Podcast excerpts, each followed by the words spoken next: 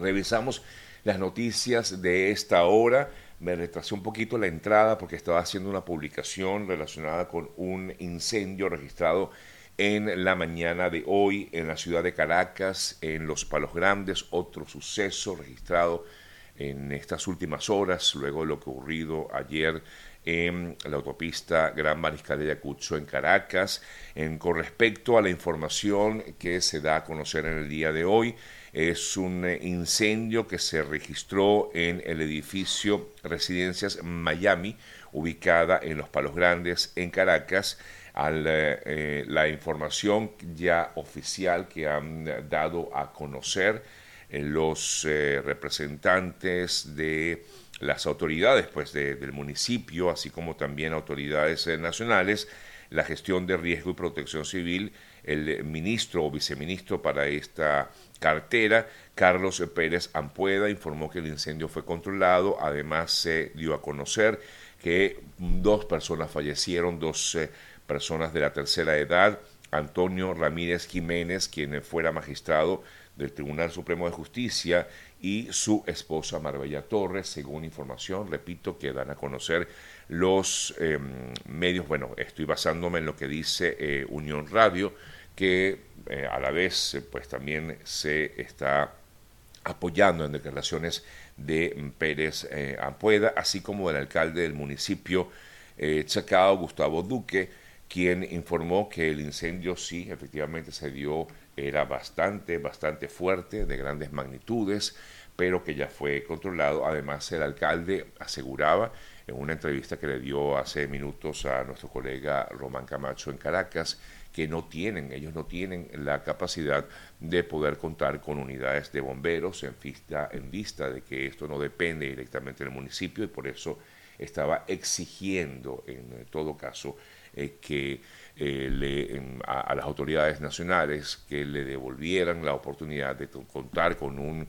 em, cuerpo de bomberos para tener algún tipo de acción más rápida. Quizás esto pudo haber evitado que este incendio eh, causara males mayores. También se ha informado de que cuatro personas resultaron lesionadas, aparte de las dos personas que lamentablemente fallecieron, otras cuatro resultaron lesionadas, eh, bueno, como consecuencia de este incendio por inhalación de gases. Bueno, amigas, amigos, en relación con el otro eh, suceso registrado en Caracas en el día de ayer, y bueno, me enfoco un poco en esto porque también se dio a conocer detalles, se dieron a conocer detalles de este suceso. El propio Ampueda, Pérez Ampueda, que es el, repito, viceministro de Gestión de Riesgo en Caracas, reveló detalles, dijo que en un principio se había registrado un primer accidente a eso de las 7 de la mañana en sentido Caracas-Juarenas, en la autopista Mariscal, Gran Mariscal de Ayacucho. Unos 15 minutos después eh, vino otro suceso, otro choque que fue el que generó la explosión. En la vía bajando se realizaban eh, trabajos para cambiar el asfalto. Esto produjo la primera colisión simple entre un camión y tres vehículos, pero este otro vehículo que al parecer habría perdido los frenos según lo que han indicado, aunque esto no ha sido corroborado, pero igualmente el ministro un viceministro explicó que eh, mientras estaba eh, o había generado el primer incidente, el eh, primer choque, vino este otro camión que no se da cuenta de ya un dispositivo de seguridad que se había instalado en, a raíz de la primera, del primer choque y el vehículo pues impacta generando un gran caos. el impacto del camión con los vehículos es lo que hace que haya un incendio y no precisamente eh, que haya explotado como tal el camión o la gandola, pues como también se le conoce mucho en Venezuela este tipo de vehículos.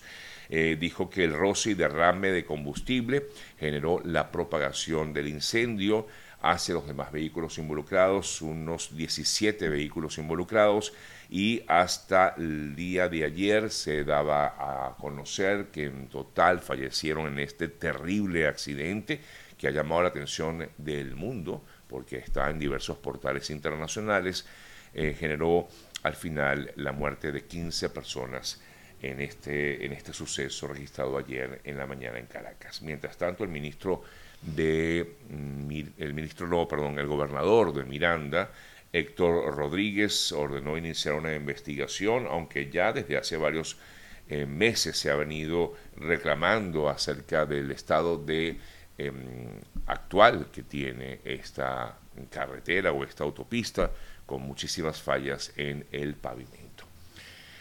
Bien, amigas amigos, dejando esto de lado, comentamos otras informaciones también importantes. El presidente de la Asociación Civil Súmate, Roberto Abdul, que como ustedes saben, pues fue detenido hace ya una semana.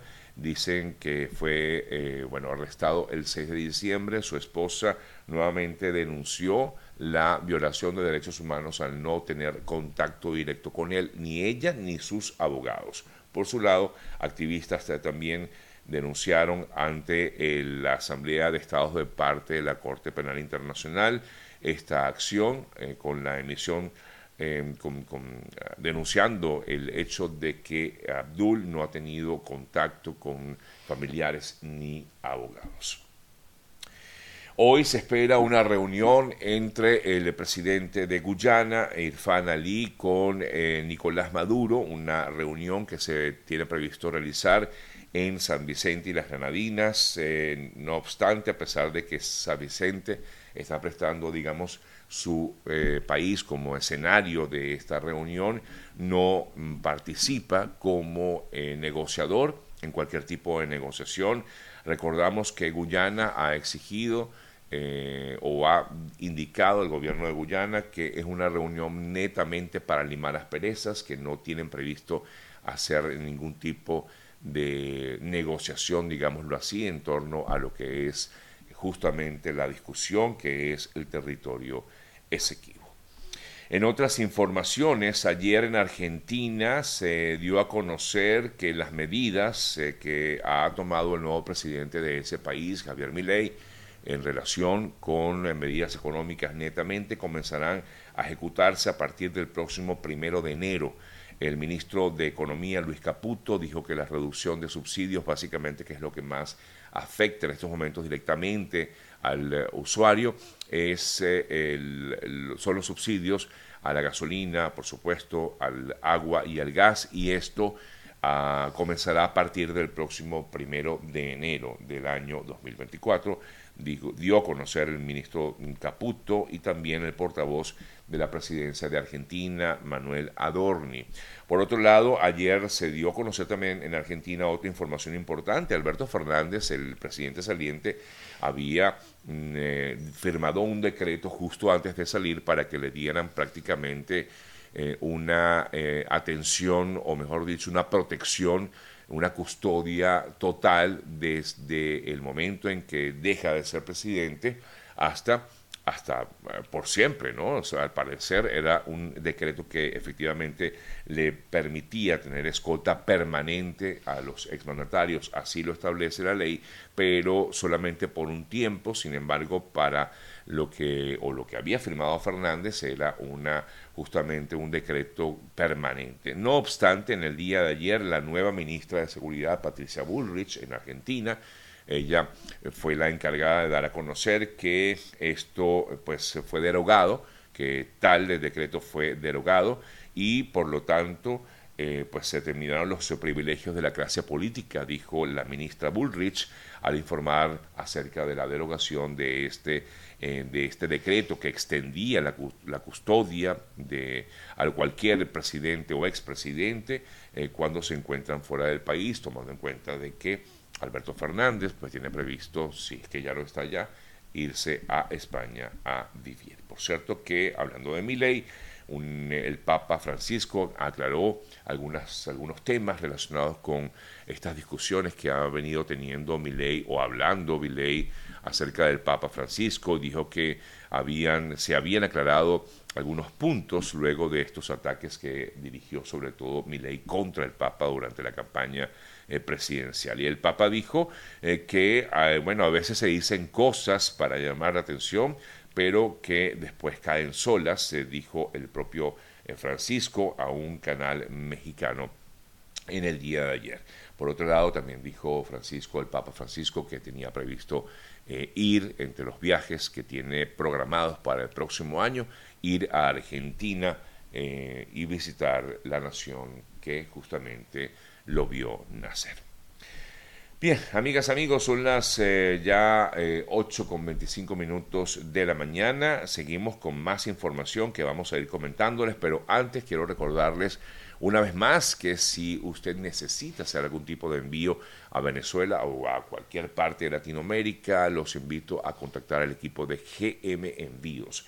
GM Envíos, arroba GM Envíos, por allí pueden tener toda la información que necesitan para continuar haciendo esos envíos durante todo el año eh, y por supuesto con muy buenas promociones también durante todo, todo el año. Contacte al equipo de GM Envíos, arroba GM Envíos, o también vía telefónica 305-930-2660, 305-930-2660 es el número em, telefónico del equipo de GM Envíos. Por aquí me preguntan, ¿a qué hora estás transmitiendo?